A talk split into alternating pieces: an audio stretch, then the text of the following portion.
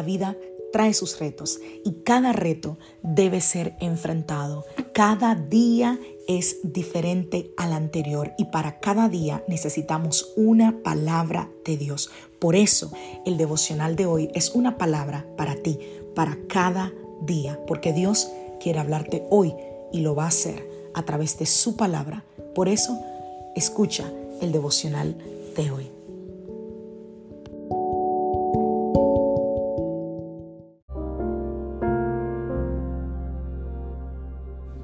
Devocional del día de hoy. Creámosle siempre a Jesús. Vamos a la palabra del Señor, San Juan capítulo 11, verso 40. Jesús le dijo, ¿no te he dicho que si crees verás la gloria de Dios? San Juan capítulo 11, verso 25. Le dijo Jesús, yo soy la resurrección y la vida. El que cree en mí, aunque esté muerto, vivirá. Salmo 23, verso 1. Jehová es mi pastor y nada me faltará. Ayer te hablaba de que iba a compartir a compartirte tres claves para tener tu mejor año y la clave de hoy es creámosle siempre a Jesús.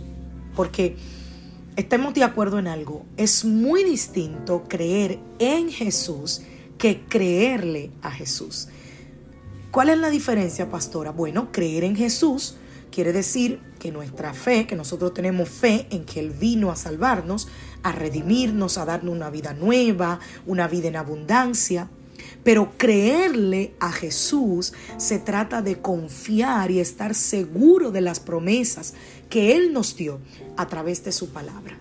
No vivimos con una fe intelectual, sé lo que Dios tiene para mí, sé que para Dios no hay nada imposible, sé que Él dijo lo que cumplirá, sé que me irá bien en este nuevo año porque el Señor me acompaña, pero muy distinto de saberlo es vivirlo y tener una fe verdadera. Yo creo en la sanidad divina, yo creo que Dios sana, pero cuando mis hijos están enfermos, cuando tus hijos están enfermos, cuando hay un familiar con una enfermedad terminal, Ahí es donde realmente tú sabes si tú crees en Jesús o le crees a Jesús. Porque entre saberlo y vivirlo hay una gran diferencia. Hay una diferencia, dijo alguien, de 40 centímetros, que es la distancia que hay entre el cerebro y tu corazón. Tú puedes saber en tu mente, porque se te dijo desde niño, porque lo leíste varias veces o porque lo dijeron varias veces en la iglesia.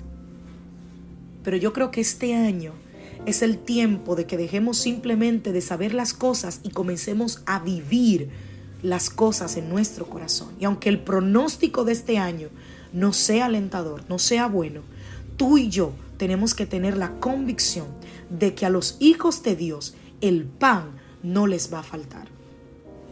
Ten la seguridad de que en este nuevo año todo lo que tú necesites lo tienes en Cristo.